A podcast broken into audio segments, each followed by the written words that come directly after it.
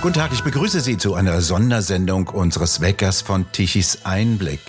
Apokalyptische Bilder kommen seit heute Morgen aus Israel. Raketenangriffe, Terroristen dringen auf israelisches Staatsgebiet ein, durchschneiden Grenzzäune, bewaffnete Palästinenser fahren mit Mopeds schnell auf das Staatsgebiet, bringen wahllos israelische Zivilisten um, Großmütter, Kinder. Die Bilder der Leichen, die überall in den Straßen liegen, sind schwer zu verdauen. Die Palästinenser nehmen auch Geiseln mit in den Gazastreifen. Und das ist jetzt nicht mehr nur einer der üblichen Feuerüberfülle, das ist ein groß angelegter Angriff und diesmal geht es um mehr. Gudel Rosenberg, Tichys Einblick-Korrespondent in Israel. Sie sitzen in äh, Tel Aviv. Was bekommen Sie von den Kämpfen gerade mit? Ja, wir sitzen natürlich seit heute früh am Fernseher und beobachten die Lage, telefonieren mit Freunden, beobachten, wie die jungen Reservisten äh, auch hier bei mir in der Straße vom Militär abgeholt werden, um ähm, an die Front gebracht zu werden. Israel befindet sich seit heute früh circa 6 Uhr im Krieg und dieser Krieg ist ähm, entbrannt, weil Israel an der Grenze zu Gaza offensichtlich geschlafen hat. Es ist mehreren Terroristen mit ähm, Kleinlastwagen, Motorradfahrer, ähm, Terroristen auf Motorrädern gelungen, den Zaun durchzubrechen und auf israelisches Staatsgebiet vorzudringen. Und wir beklagen im Moment, das sind die neuesten Meldungen, ungefähr 100 Tote, Zivilisten, Frauen, Kinder. Und wir beklagen ungefähr 1000 Verletzte in den Krankenhäusern ähm, von Israel. Und das hat es in den letzten 50 Jahren in diesem Ausmaß nicht gegeben. Es ist gegen einen ganz großen Grundsatz verstoßen worden, den Israel immer gehabt hat, nämlich Kriege müssen hier außerhalb des israelischen Staatsgebietes stattfinden. Gegen diesen Grundsatz ist verstoßen worden. Wir kämpfen im Moment in israelischen Städten, in israelischen Gemeinden, in israelischen Häusern gegen eine Handvoll äh, Terroristen. Über 2200 Qassam-Raketen sollen abgeschossen worden sein, reklamiert die Terrororganisation Hamas. Das sind ja im Prinzip bessere Ofenrohre. Israel hat doch den Schutzschild, den Iron Dome. Was nutzt der denn jetzt? Äh, der ist im Moment nicht gefragt. Die Raketen sind auch nicht das Hauptproblem. Die Raketen treffen ja nicht. Sie fallen ja zu über 90, 95 Prozent auf unbewohntes Gebiet. Das Hauptproblem ist, dass wir 30, 40 Terroristen in israelischen Städten und Gemeinden in Häusern haben, die Familien als Geiseln genommen haben. Und jetzt muss das israelische Militär, jetzt müssen israelische Sonderheiten quasi im Häuserkampf von Wohnung zu Wohnung gehen und versuchen, möglichst unter geringem eigenen Schaden diese Terroristen auszuschalten. Das gelingt, wie man den Nachrichten entnehmen kann, aber es dauert und jede Stunde bedeutet mehr Tote um mehr Verletzte in israelischen Städten. Auffallend an den Bildern ist ja auch der Hass der jungen Palästinenser, die nicht davor zurückschrecken und keinerlei moralische Hemmungen haben, selbst alte Menschen in Rollstühlen anzugreifen. Was ist denn da für eine Gesellschaft herangezüchtet worden? Was sind das für Menschen? Man muss verstehen, dass das, was wir in der westlichen Welt in den letzten 10, 20 Jahren diskutieren, völlig falsch war. Es geht hier nicht um eine Ein-Staaten- oder Zwei-Staaten-Lösung. Es geht nicht um ein friedliches Nebeneinander zwischen Israel und seinen Nachbarländern. Es ist hier ein Religionskrieg. Und dieser Religionskrieg schürt eben diesen Hass, den Sie gerade beschrieben haben, und führt dazu, dass die Terroristen vor nichts, aber überhaupt nichts zurückschrecken, was uns in der westlichen Welt lieb und teuer ist, nämlich das Leben und die Kooperation und das Zusammenleben auch zwischen den unterschiedlichen Religionen und Gesellschaftssystemen. All das spielt hier jetzt keine Rolle mehr. Es geht äh, um die Auseinandersetzung zwischen der islamischen Welt und dem Rest der Welt. Die islamische Welt will, dass alles sich ihrem Gott, ihrem Allah, ihren äh, Gesetzen unterwirft. Und wer, die, wer sich dem nicht anschließt, der muss eben mit damit rechnen, was wir im Moment im Süden von Tel Aviv erleben. Brutale Morde, brutale Überfälle, rücksichtslos. Leben ist kein Wert mehr. Und Israel ist das letzte Bollwerk in einem islamisch beherrschten Umfeld. Wir sehen doch jetzt, dass nicht nur in der Westbank, sondern auch in Berlin und in anderen europäischen Städten Süßigkeiten verteilt werden als Zeichen der Zustimmung für diesen terroristischen Anschlag, den wir jetzt in Israel erleben und der jetzt zu einem ausgewachsenen Krieg geführt hat. Und kein Mensch weiß, wo dieser Krieg enden wird. Denn im Moment haben wir einen Krieg zwischen Israel und der Hamas in Gaza. Aber wir wissen ja alle, dass die Hisbollah im Norden, im, im Libanon, und wir wissen, dass auch äh, extremistische arabische Terroristen in der Westbank ähm, gewappnet sind, um eventuell jetzt oder in den nächsten Stunden los, loszuschlagen. Und da kann ich nur sagen, davor bewahre uns Gott. Wie groß schätzen Sie das militärische Potenzial der israelischen Armee ein? Kann die dagegen halten? Also die Israelis sind natürlich die stärkste Macht äh, in der Region, das ist überhaupt keine Frage. Aber im Häuserkampf, wenn Wohnungen äh, besetzt werden äh, von Terroristen, spielt natürlich die ganz große Schlagkraft Israels keine Rolle, sondern sie müssen hier im Einzelkampf die Menschen befreien. Sollte es zu einer größeren Auseinandersetzung kommen, wird sich Israelis, Israels Überlegenheit, technologische Überlegenheit und Israelisch, in Israels militärische Schlagkraft ähm, beweisen müssen. Und ich habe keinen Zweifel daran, dass sie das tun wird. Aber erstaunlich ist, dass ja der israelische Geheimdienst, der ja als einer der besten der Welt gilt, nichts davon mitbekommen hat. Wie ist denn das zu erklären? Sie haben es ja vorhin schon etwas gesagt, er hat geschlafen. Ist das die einzige Erklärung? Ja, ja äh, man muss ja wissen, Israel, in Israel ist in dieser Woche das Sukkot-Fest, das Alaubhüttenfest, eine Woche Ferien. Das ist etwa vergleichbar mit den Weihnachts- oder Osterferien in Europa. Äh, alles die, die Kinder haben schulfrei, die Familien befinden sich aus, aus, auf Ausflügen. Ähm, und in diesem Umfeld hat offenbar das Militär zu viel Soldaten und zu viel Einheiten äh, Freizeit gegeben.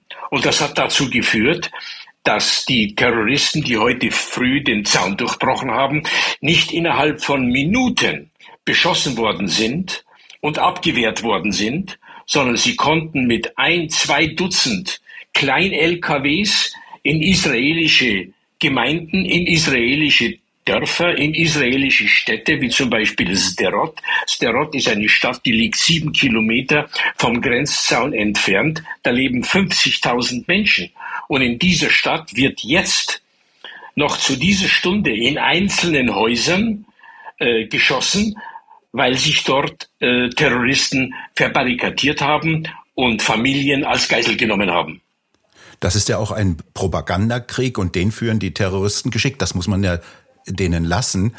Sie führen das übrigens auch mit westlicher Technik. Mit ihren Handys filmen sie israelische Geiseln und versuchen die Lufthoheit im Internet zu erringen. Und die israelische Armee tut sich dagegen bis jetzt noch zumindest dagegen schwer anzukämpfen. Natürlich, die haben die Technologie, die heute jedes Land und äh, über die wir auch im Zivilleben verfügen, über diese Technologie äh, verfügen, die Terroristen. Das macht sie aber verwundbar, weil diese Technologie ist äh, zu überwachen und äh, zu hacken. Das Problem ist doch ein anderes. Wir haben doch in den letzten zwei, drei Wochen von Europa gehört, dass Europa und auch Deutschland acht Milliarden Euro an die Palästinenser äh, überwiesen hat, mit dem Ziel, die Lebensbedingungen der Menschen, der arabischen Menschen in Gaza und in anderen äh, Orten rund um Israel zu verbessern. Und was ist die Tatsache? Die Tatsache ist, dass die Lebensbedingungen sich keineswegs verbessert haben und ein Großteil dieser Milliarden in den letzten Jahren dafür verwendet wurden, dass sich solche Terrorgruppen wie Hamas, wie Hisbollah, wie der islamistische Dschihad und andere entwickeln konnten, äh, Menschen rekrutieren konnten, sie großzügig bezahlen konnten und das Ergebnis haben wir seit, sehen wir seit heute früh hier in Israel. Das geht immerhin um mehrere Milliarden Euro und das ist ja kaum anzunehmen, dass die Terroristen von diesem Geld Windeln und Milch für die Babys gekauft haben.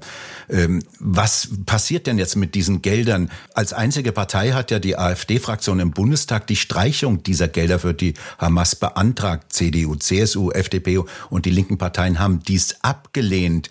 Sehen Sie da eine Änderung in Sicht angesichts dieses jetzigen ja, Krieges, muss man sagen? Wenn dieser Krieg vorbei sein wird, und ich hoffe, er dauert nicht lange, er wird ein paar Tage hoffentlich nur dauern, aber wenn der vorbei ist, dann wird genau diese Diskussion eine der ganz wichtigen politischen Entscheidungen sein, die wir in Europa fällen, fällen müssen, nämlich keinen einzigen Euro mehr an die palästinensischen Organisationen, egal wie sie heißen. Denn dieses Geld wird zu einem Großteil dafür verwendet, Terroristen aufzurüsten, Menschen dazu zu überreden, mit finanziellen Mitteln an diesen Terroraktionen teilzunehmen und in Verbindung mit den religiösen Motiven hat das eine Sprengkraft, die man jetzt hier im Süden von Israel sieht. Und wenn dieser Krieg vorbei ist, muss das die erste Entscheidung sein, keinen einzigen Euro mehr an arabisch palästinensische Gruppierungen, völlig gleichgültig, wie sie heißen. Der Angriff trifft Israel ja in einem Augenblick, in dem Israel innenpolitische Nabelschau betreibt. Netanyahu, Regierung und Opposition streiten sich seit langem mit Fleiß um eine Justizreform und sie haben dabei offensichtlich vergessen, dass es immer noch einen gewalttätigen terroristischen Feind gibt, der draußen an den Staatsgrenzen rüttelt. Ja, genau so ist es, wie Sie das beschreiben. Dieser interne Streit in Israel, das ja ein demokratischer Streit ist zwischen der Regierung und der Justiz und der Gerichtsbarkeit. Äh, dieser demokratische äh, Streit wird in den arabischen, in der arabischen Umgebung, in der arabischen Welt als eine Schwächung angesehen.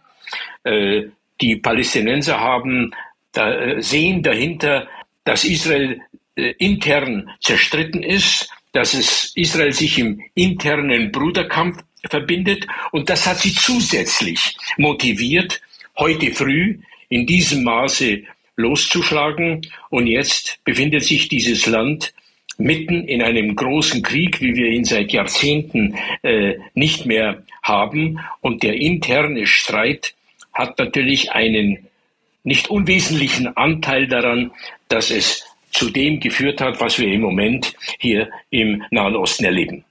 Sicher dürfte er sein, dass die israelische Armee mit den palästinensischen Hamas-Truppen im Gazastreifen fertig wird.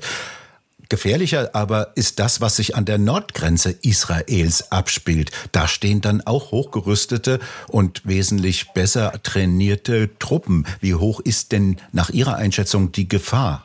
Die Gefahr ist groß. Denn im Moment ist der Krieg im Süden zwischen Israel und Hamas im Gazastreifen. Wenn er darauf begrenzt bleibt, dann ist die Geschichte in ein paar Tagen beendet. Es wird viele Opfer kosten auf beiden Seiten. Israel muss wohl jetzt dazu übergehen, den Gazastreifen von den Hamas-Terrorgruppen zu befreien. Das ist aufwendig. Wahrscheinlich wird man einmarschieren müssen mit äh, eigenen Truppen, denn aus der Luft, wie das bisher der Fall war, ist das nicht zu bewerkstelligen. Und wir müssen hoffen, dass dieser äh, Krieg im Süden begrenzt bleibt, wenn die Hisbollah im Libanon diese Gelegenheit nutzen sollte, Israel auch vom Norden her anzugreifen, dann haben wir hier einen ausgewachsenen Krieg, wie ihn wahrscheinlich der Nahe Osten noch nie erlebt hat. Was hört man denn eigentlich von der palästinensischen sogenannten Zivilbevölkerung? Denn die haben ja teilweise bei israelischen Firmen gearbeitet und lebten eigentlich gut miteinander, so kann man das sagen. Die Hamas ist ja nur eine relativ kleine, aber gewalttätige Terrororganisation, die äh, eine brutale Herrschaft über dieses Gebiet, das ja nicht viel größer als das Rhein-Main-Gebiet hier in Deutschland ist. Hört man denn schon etwas von den palästinensischen Zivilbevölkerungen? Es ist natürlich im Moment Ruhe. Äh, äh, die Sache ist ja vor zwölf Stunden losgebrochen in Gaza.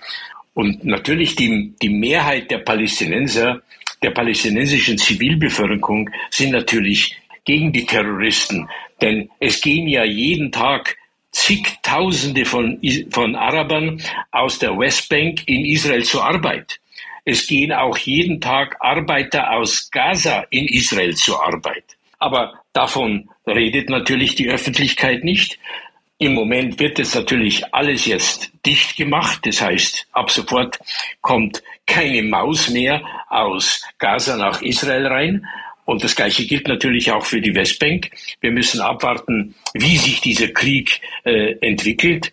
Aber die Zivilbevölkerung, die Masse der Zivilbevölkerung, der palästinensischen Nachbarn und natürlich auch die Araber, die hier in Israel leben, lehnen die Terroristen ab. Denn sie wissen, mit Terror ist Israel nicht in die Knie zu zwingen. Es ist äh, nur ein Versuch, Unruhe zu stiften, der im Moment, wie wir jetzt erleben, äh, zu einem Krieg ausgewachsen ist. Aber die palästinensische Zivilbevölkerung ist eindeutig dagegen. Gudel Rosenberg, haben Sie vielen Dank für diese ersten Informationen mit Hintergründen aus Israel. Danke. Und wir bleiben weiter in Kontakt und hören weiter von Ihnen. Gerne. Und bei Ihnen bedanken wir uns fürs Zuhören. Schön wäre es, wenn Sie uns weiterempfehlen. Weitere aktuelle Nachrichten lesen Sie regelmäßig auf der Webseite tichiseinblick.de und wir hören uns morgen früh wieder, wenn Sie mögen.